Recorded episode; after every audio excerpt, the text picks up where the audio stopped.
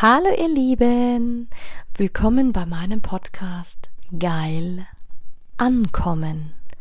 Mein Name ist Anja Mack und in diesem Podcast geht es darum, Bewusstsein für das Thema Sexualität zu schaffen, zu inspirieren. Es geht um authentische Sexualität und es geht um alle Themen, die inspirieren, von A bis Z. Einen wunder wunderschönen guten Morgen, du wundervolles Du. Ja, was für ein schöner, klarer Sonntag. Ich habe hier Blick auf einen wundervollen See, sternenklarer Himmel. Es ist, glaube ich, 3.30 Uhr oder so. Und ich habe jetzt voll Bock, eine Podcast-Folge reinzuhauen. ähm, ja, Heute möchte ich mal mit dir wirklich darüber sprechen. Wir fangen jetzt wirklich mal an, in die Tiefe zu gehen, gerade was das Thema Periode und Zyklus der Frau angeht, weil selbstverständlich kriege ich natürlich auch immer wieder Fragen von Männern, gerade in den letzten Jahren ist das immer häufiger gestiegen, gerade weil ich auch viele habe im Coaching oder in der Therapie, die von der Pubertät bis zur Menopause gehen. Und ich glaube, ich weiß gar nicht, wie oft ich es schon erwähnt habe, dass Männer nicht so zyklisch sind wie wir Frauen. Männer sind eher statisch. Wir Frauen sind ja voll zyklisch. Wir sind dem Mond angepasst. Und äh, ja, unser Zyklus geht in der Regel 28 Tage. Und die Frage ist immer, die mir gestellt wird, boah, Anja, was passiert in deinem Körper? das ist eine gute Frage. Die stelle ich mir auch manchmal sehr oft. Was passiert da mit mir in meinem Körper? Nein, Spaß beiseite. Aber es gibt so viel zu erzählen über die Periode, über Menstruation, so wird sie eigentlich genannt. Äh, manche nennen sie ihre Tage, manche nennen sie die ähm, rote Welle, manche nennen sie Erdbeerphase, manche nennen sie einfach nur ähm, Pubertät. Warum sage ich Tage? Ich sage deswegen meine Tage, weil es ist kein Tag gleich. Kein Zyklus ist gleich. Es ist keine Lebensphase gleich. Es ist kein, kein Jahr ist gleich. Und jetzt führe ich, seit ich elf Jahre bin, einen Periodenkalender. Und ich bin den letztes Mal durchgegangen und ich hatte Phasen, what the fuck. Da hatte ich so krasse Bauchschmerzen. Ich hatte auch schon über Endometriose gesprochen, was mega spannend ist. Ich glaube, da muss ich noch mal eine Folge aufnehmen. Ähm, ich bin da nämlich gerade dabei, was zu testen, was gegen Endometriose helfen kann, soll. Und ich glaube, bei mir setzt das langsam ein. Weil viele sagen, ja, an Endometriose kann man nicht heilen und bla bla bla. Die Frage ist immer, wer glaubt es? Wer sagt es? Ist es deine Wahrheit oder nicht? Nur so viel nebenbei. Okay, aber das wird ein anderes Thema, ich sehe es schon. Aber ich glaube, da muss ich dem Ganzen noch ein bisschen Testphasen geben, bis das wirklich soweit ist, bis ich dann Teil 2 machen kann. Aber, mein Gott, meine Menstruation begleitet mich schon seit ich elf bin. Krass, oder? Und uns Frauen begleitet das einen langen Zeitraum und die Männer müssen es eigentlich immer aushalten und meistens einmal im Monat geht's los. Doch wie geht's los? Und zwar geht's folgendermaßen los. Wir haben einen regelmäßigen Menstruationszyklus und der wird durch die Hormone ausgelöst und der dauert in der Regel 28 Tage. Das variiert aber von Frau zu Frau teilweise deutlich und der gliedert sich in zwei Phasen vor und nach dem Eisprung. Was bedeutet 28 Tage? 28 Tage bedeutet, es gibt die Vorphase, also quasi die erste Phase. Man nennt sie die Follikelphase. Das heißt, die Menstruation dauert bis zur Ovaluation, das heißt bis zum Eisprung. Das ist quasi die Vorphase vor dem Eisprung. Dann kommt die Lutealphase bzw. Gelbkörperphase. Das ist quasi direkt im Anschluss an den Eisprung. Und da erfolgt diese sogenannte Lutealphase. Und dort werden mit dem Einsetzen der Periodenblutung oder einer Schwangerschaft, also einer erfolgreichen Befruchtung einer Eizelle, endet der Zyklus dann. Genau. So viel mal vorneweg. Das heißt, der Menstruationszyklus, was passiert da? Ja klar, du hast natürlich die, ähm, Follikelreifung. Du hast quasi die Eizelle und die reift und die reift quasi. Also wenn du bei null, beim Tag null anfängst, dann hast du quasi die ähm, Periode quasi, die dauert meistens, ähm, also wenn wir jetzt uns mal einen ganzen Zyklus anschauen, auf die Schnelle, also wirklich auf die Schnelle, hast du quasi also die ähm, Follikelreifung, das heißt die Eizelle und in der äh, Gebärmutterschleimhaut hast du quasi dann ähm, Periodenblutung und die Eizelle quasi produ wird produziert und die reift und du hast halt quasi dann in der Gebärmutterschleimhaut wird Blut abgegeben und dann hast du deine Periode, meistens fünf Tage, sagt man so. Und dann hast du quasi, dann beginnt ab dem fünften Tag, meistens bis zum fünfzehnten Tag, diese sogenannte Follikalphase. Also es ist wirklich noch vor dem Eisprung. Es ist noch kein Eisprung passiert. Das heißt, die Eizelle, sie reift und sie reift und sie reift und sie wandert ähm, und dann plötzlich hast du den Eisprung. Meistens am 15. Tag ist es aber jetzt nur, ich würde mal sagen, das wäre der Idealfall. Ab dem Eisprung dann hast du dann quasi natürlich die Periodenblutung, hast du eigentlich, nein, du hast nicht 25 Tage blutest du. Du blutest in der Regel fünf Tage. Da hast du wirklich deine Periode. Da kommt dann auch aus dem Gebärmutterhals äh, beziehungsweise die Gebärmutterschleimhaut. Die baut sich dann ab und das ist dann das Periodenblut, äh, was dann bei uns Frauen quasi in Form von entweder einer Menstruationstaste, Periodenunterwäsche, in den Tampon oder in eine äh, Binde quasi abgetragen wird. Und je nach unterschiedlichen Phasen sieht das Blut unterschiedlich aus, es riecht unterschiedlich und es hat unterschiedliche Anwandlungen. Und ähm, sobald der Eisprung quasi stattfindet, gibt es quasi diese ähm, Phase, ja, das ist meistens zwischen 15. und ähm, 28. Tag, wo quasi dann durch die ähm, Gelbkörperhormone und wenn natürlich Sperma eindringt, quasi Befruchtung entstehen kann und eine Schwangerschaft passiert. Und wie gesagt, eine ähm, quasi durch das Einsetzen der Periodenblutung oder einer Schwangerschaft eben nach diesem erfolgreichen befruchteten Ei endet der Zyklus der Gelbkörperphase. Und dann geht es eigentlich wieder von vorne los. Und der Menstruationszyklus hat so große Auswirkungen auf unser ganzes Leben. Und das ist so krass wichtig, weil über die ganzen Abläufe und die biologischen Hintergründe zu informieren, ähm, ist mir wirklich ein Anliegen. Ja, ich bin keine Medizinerin, vielleicht habe ich vorhin was falsch gesagt, deswegen das Ganze ist ohne Gewehr, ja. Also es ist 3.30 Uhr morgen ich versuche das jetzt wirklich gerade zu reaktivieren, was ich in meinem, was ich in meinem Sexualkundeunterricht gelernt habe, da war ich 15. Dann weißt du, wie lange das her ist.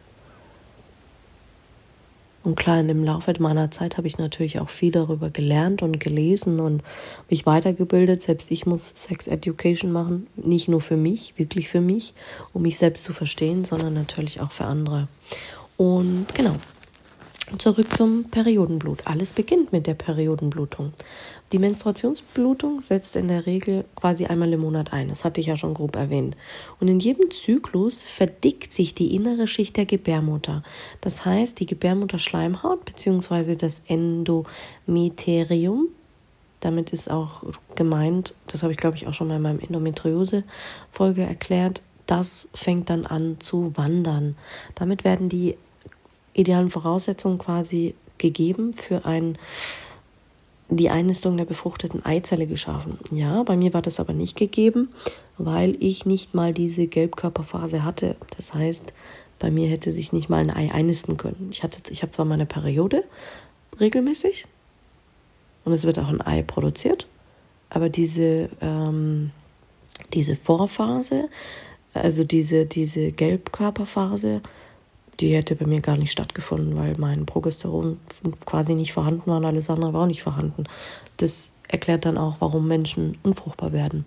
Klar, es gibt noch viele andere Hormone oder Dinge, die damit reinspielen können. Wenn du sagst, du hast eine Erkrankung an deinen Ovarien, hatte ich auch schon mal erzählt, so mit diesem, ähm, wenn du polyzystische Eierstöcke hast, das heißt, dein Ei bleibt im Eierstock hängen quasi, kann das dafür sorgen, dass du keine Kinder kriegst oder Mehrlingsgeburten. Oder es passiert gar nichts. So viel dazu. Aber im Regelfall, wenn das alles funktioniert, ist das die ideale Voraussetzung, dass sich ein befruchtetes Ei dort einnisten kann und geschaffen werden kann. Und wenn du in dem Zyklus nicht schwanger geworden bist, löst sich diese Schicht in einer zweiten Phase des Zyklus wieder auf.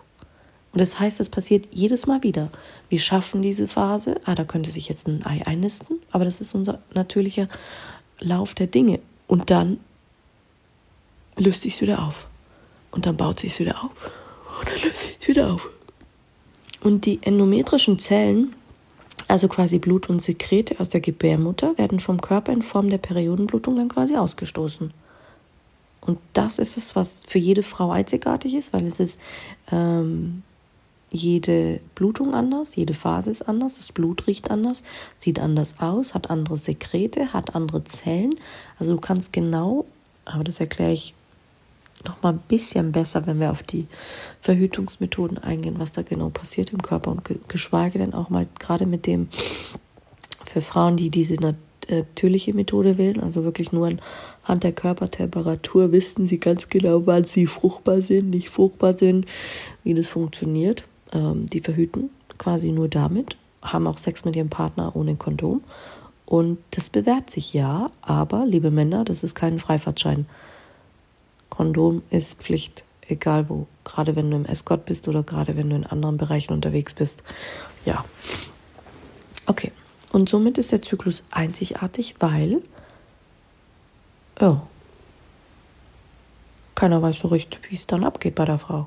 Emotional, mental, körperlich, PMS-Beschwerden. Ich meine, da gibt es sogar diese PMS-Simulatoren und ich finde es so geil, dass es sowas mittlerweile gibt, weil PMS, ich habe das selber noch ausprobiert, zum Teil. Diese Zehnerschmerzen oder mit Freunden ausprobiert, die haben gesagt, ja, das ist ja krass, was und du hast diese Schmerzen jeden Monat. Ja, ich habe diese Schmerzen auf einer Skala von 1 bis 10, wahrscheinlich eine 100 für einen Mann. Für mich schon fast Normalität und ich arbeite seit 15 Jahren daran, etwas zu finden, um das zu reduzieren. Dann glaubst du, einmal im Monat bin ich so wasted wirklich, dass das mich schon beeinträchtigt. Also wirklich beeinträchtigt. Ich kann dann fast nichts machen. Ähm, Eben, und diese Menstruationsblutung dauert zwischen drei und sieben Tage. Und ja, wir Frauen merken die Vorphase. Das heißt, wir fangen noch nicht an zu bluten, aber wir merken, wie sich dieses Ei und die Gebärmutterschleimhaut aufbaut. Wir sind emotionaler, da sind wir anders. Also das merken wir schon vorher. manchmal kriegen wir schon Rückenschmerzen, je nach Jahreszeit ist das nochmal ganz anders und variiert. Und dann im Schnitt tritt das ja alle 28 Tage auf und geht immer wieder von vorne los. Du kannst es auch abgleichen mit dem Mond. Aber es wäre zu komplex. Zu komplex für eine Podcast-Folge. Ich glaube, da könnte ich auch Bücher drüber schreiben, über den Zyklus alleine. Aber im Regelfall ähm, gibt es auch Frauen, wenn sie unregelmäßige Zyklen haben, dann haben sie zwischen 20 und 48 Tage. Ähm, die das Ganze dauert. Und die Blutung signalisiert Ende und Beginn des Fortpflanzungszyklus, der sich von der ersten Periode bis zur Menopause ständig wiederholt. Also begleitet dich dieses Thema ein ganzes Leben. Und jetzt kommt das Wichtigste, dein Gehirn kontrolliert die Hormone. Wie gesagt, wir sprechen ja von zwei Zyklen. In der ersten Phase des Zyklus, der ähm, Follikelphase, kommt quasi das Ei zur Eizellreifung. Und in dieser Phase beginnt quasi die letzte, ähm, beginnt mit der letzten Regelblutung und endet mit dem Eisprung. Das heißt, währenddessen setzen die Eierstöcke immer mehr Östrogen frei und das wird durch die Gebärmutterschleimhaut einfach dicker. Und dein Gehirn registriert die Verdickung und wird ebenfalls aktiv.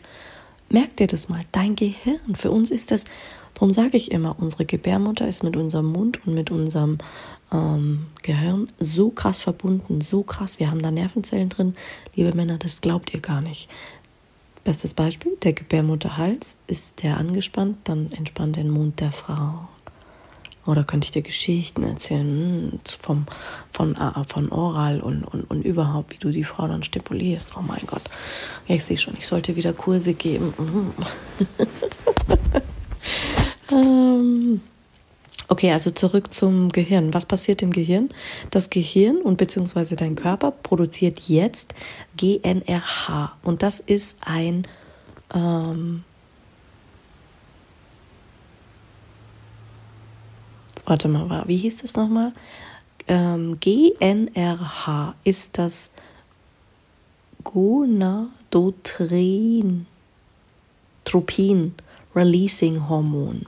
Und diese Substanz stimuliert die Produktion von zwei weiteren Hormonen, die durch den Blutkreislauf zu den Eierstöcken gelangen, und zwar FSH und LH. Und das sind meistens auch die Hormone, die du testen kannst, ob eine Frau fähig ist, Kinder zu bekommen oder nicht. Das FSH ist quasi das follikelstimulierende Hormon. Also es regt quasi das Wachstum von 5 bis 20 Follikeln an, die Träger der noch unreifen Eizellen. Und dieses Follikel wächst in den Eierstöcken heran bei der Frau. Und im Normalfall schafft es nur ein Follikel zu einer reifen Eizelle vollständig heranzureifen und die restlichen Follikel verkümmern. Das heißt, Follikel ist quasi die Vorstufe, das wird zu einer Eizelle und der Rest verkümmert. Und LH oder ähm, luteinisierendes Hormon oder irgendwie so wie das heißt, wie auch immer, es ist auf jeden Fall das LH-Hormon, löst sich äh, nach dem abgeschlossenen Reifeprozess löst es den Eisprung aus. Das heißt, damit hat es eine entscheidende Rolle im Fortpflanzungszyklus. Und dieses kleine LH-Hormon ist dafür verantwortlich. Baby kommt oder nicht kommt. Verstehst du? Das ist das, was viele Frauen immer sagen. Ja, ja, das passiert immer. Bullshit. Ich bin 35. 35 und mein LH-Hormon war fast nicht existenziell schon seit ich 30 bin, ging das nach unten. Das heißt, ich kann dir aus biologischer Sicht sagen und auch aus körperlicher Sicht, es ist möglich, dass Frauen schon ab 30 anfangen, dass man sagt, ja, die, und deswegen sagt, es ist wirklich was dran an dem Sprichwort, deine biologische Uhr tickt. Okay, ob das jetzt körperlich äh, ist oder nicht körperlich ist, und ja, aber andere kriegen ja mit 60 noch Kinder und weiß ich nicht. Ja, mittlerweile glaube ich, Ganz viel ist auch deine eigene Wahrheit. Was ist deine Wahrheit? Wie sagst du es? Wie machst du es? Was tust du? Ähm, weil ich sage immer, das eine ist die Theorie, die Praxis sieht nun mal anders aus. Okay. Jetzt fragst du dich aber, okay, jetzt ist das Ganze passiert, aber wie findet denn jetzt die Befruchtung statt? Die Befruchtung findet im Eileiter statt. Das heißt, auf dem Weg durch den Eileiter, da wandert das die Eizelle und unter Umständen trifft sie mal auf ein Spermium. Und wenn es zur Befruchtung kommt, nistet sich die befruchtete Eizelle in der verdickten Gebärmutterwand ein. Und soll ich dir was sagen, warum ich das doch so genau weiß? Alles, weil ich damals in der fünften, sechsten Klasse in der Hauptschule bei uns den Sexualkundeunterricht geschmissen habe, weil ich mit einer unter der ersten war, die ihre Periode hatte. Und die Jungs haben sich immer so blöd benommen. Und ich war ja auch eine der ersten, die viel Busen hatte und ähm, schönen Popo hatte. Und da habe ich einen Aufklärungsunterricht gemacht. Ich glaube, drei Stunden waren das, wo wir drüber gesprochen haben. Erstmal Frau, erstmal Mann. Und das war so geil. Und danach hatten wir so eine Dynamik in unserer Klasse. Ich glaube, daraus hat sich auch irgendwie ein Schulschwarm ergeben. Das ist ja irgendwie nichts geworden, nur mal so nebenbei. Aber okay, genau. Und jetzt ist die Frage, also wenn sich die Eizelle nicht einnistet, wirst du nicht schwanger. Dein Progesteronlevel sinkt wieder und die Gebärmutterschleimhaut schwillt ab. Und Wieso nistet sich eine Eizelle nicht ein? Ja, deine Eizelle nistet sich nicht ein, wenn du kein, wenn dein FSH-Hormon nicht stimmt, wenn dein LH nicht stimmt, wenn Progesteron und Östrogen aus dem Gleichgewicht sind, wenn du irgendwelche anderen äh, Dinge hast, die, wie sagt man, dafür sorgen, dass Hormone nicht stimmen oder wie auch immer. kann das auch zu Unfruchtbarkeit führen. Kann ich ein Lied von singen seit Jahren. Also wie gesagt, ich bin gespannt, ob das Wunder äh, Körper und Seele und Geist mich erhört. Und ich habe viel ausprobiert, glaub mir. Ich habe wahnsinnig viel ausprobiert, um diese Hormone und um diese ganzen, du kannst ja auch ein Hormon oder beziehungsweise einen Blutwert, wo man ablesen kann, dein Eizellenreservoir. Das heißt, wie frisch sind, wie fresh ist dein Körper und wie fresh sind deine Eizellen oder die ganzen ähm, Hormone oder diese Reifungsprozesse. Das ist ja auch das, was man misst, wenn du quasi Eizellen entnehmen möchtest und diese dann einfrieren möchtest. Ist auch wahnsinnig teuer bei uns in Deutschland. Aber nichtsdestotrotz gibt es ganz viele Methoden und Möglichkeiten. Tja. Und wie gesagt, ist dann quasi das, die Gebärmutter Schleimhaut wieder abgeschwollen und ähm, hat sich wieder normalisiert. Dann hören wir auf zu bluten und eine Periode hört auch auf. Und dann setzt der Zyklus wieder von vorne an. Jetzt stellst du dir aber die Frage, ähm, ja, hm, was ist denn jetzt mit meinen Eierstöcken? Also, deine beiden kleinen ovalen Drüsen auf beiden Seiten des Uterus, also deiner Gebärmutter, die heißen Eierstöcke. Und die zwei Dinge haben zwei unterschiedliche Funktionen. Zum einen lassen sie einmal pro Zyklus eine Eizelle heranreifen und zum anderen sondern sie deine weiblichen Sexualhormone Sexualhormone Östrogen und Progesteron ab, die den Ablauf des Fortpflanzungssystems regeln. Und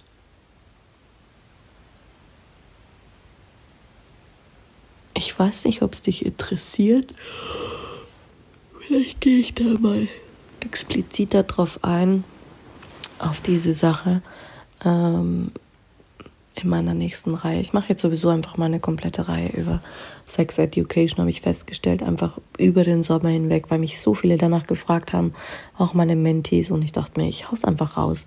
Nutze es, wie du willst, gib's deinen Kindern, gib's der Oma, gib's dem Opa, wem auch immer du es anhören willst. Ich finde es wahnsinnig wertvoll, mir hat es immer wahnsinnig viel gebracht. Aber da machen wir nochmal einen eigenen, da mache ich nochmal einen eigenen Podcast dazu über die weiblichen Fortpflanzungssysteme und wie auch immer. Ähm, genau. Was ich vorhin schon erwähnt habe, wir Frauen haben ein festes Eizellenkontingent, was dafür sorgt, wenn das voll ist, können wir auch Kinder kriegen. Wenn das aber leer ist, können wir erst gar keine Kinder kriegen. Wenn das voll ist, kannst du auch Eizellen spenden an Frauen, die keine Kinder kriegen können. Kannst aber auch nur machen zwischen 20 und 25, 26 oder so musst du dich einlesen, dann kannst du auch echt Geld verdienen, auch international, weil ganz viele suchen echt ganz gesunde Eizellen, um gesunde Kinder zu kriegen, weil wie gesagt, nicht jeder Frau ist das gegeben. Und jede Frau hat eben so ein Kontingent an nicht erneuerbaren Keimzellen. Das nennt man Oozyten oder ähm, Gameten und die sich bereits bei der Geburt im Mutterleib bilden. Und diese Anzahl dieser Zellen ist fest und begrenzt, sagt man und es werden später keine Eizellen mehr nachgebildet. Das heißt, wenn eine Frau künstliche Befruchtung in Anspruch nehmen möchte, äh, werden daher die bestehenden Eizellen in den Eierstöcken gründlich untersucht. Und danach kann quasi die, der Fortpflanzungsmediziner einschätzen, ob die Eierstöcke dazu in der Lage sind, also quasi diese Oozyten oder Gameten in einem guten Zustand und in einer guten Qualität ähm, herstellen.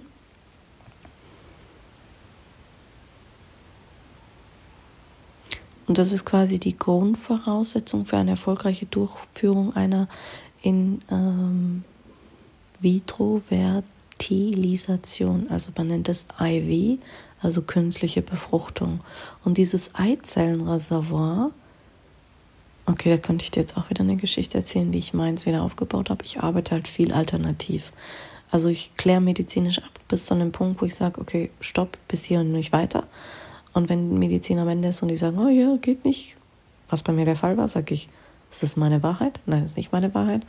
Okay, ich suche eine Alternative. Aber es ist nochmal ein anderes Kapitel. Das heißt, wenn du da wirklich mehr drüber erfahren willst, dann schreib mich persönlich an, weil das sind Dinge, die, glaube ich, weiß ich nicht, ob ich die jemals in einem Podcast teilen werde. Das sind halt dann so die Wunder- und mysteriösen Dinge, wo die Leute sagen, ah, du Hexe und oh, wie hast du das gemacht und dann, dann, dann. wie auch immer. Genau. Ähm, Gebärmutterschleimhaut. Gebärmutterschleimhaut kann in der Vorbereitung auf die befruchtete Eizelle bis zu zehnmal dicker werden. Das heißt von 0,5 mm auf bis zu 5 mm. Krasser Scheiß, oder? Und das alles in 28 Tagen.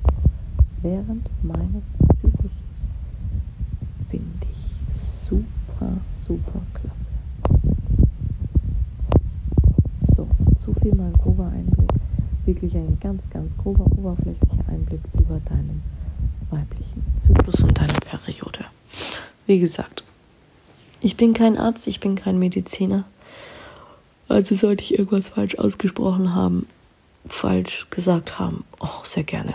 Und wenn du Mediziner bist und gerne in meinen Podcast kommen möchtest und mit mir darüber sprechen, oh bitte, dann schreib mich an. Egal ob Mann oder Frau, würde ich mich mega freuen. Hätte ich mega Lust zu. Und wenn du dich beschweren willst, doch, dann schreib mich auch gerne an. Kritik ist immer willkommen. Ähm, genau, wenn du was wissen willst, dann sowieso. Und wenn du Anliegen hast, dann auch. Und jetzt wünsche ich dir einen wunderschönen Sonntag.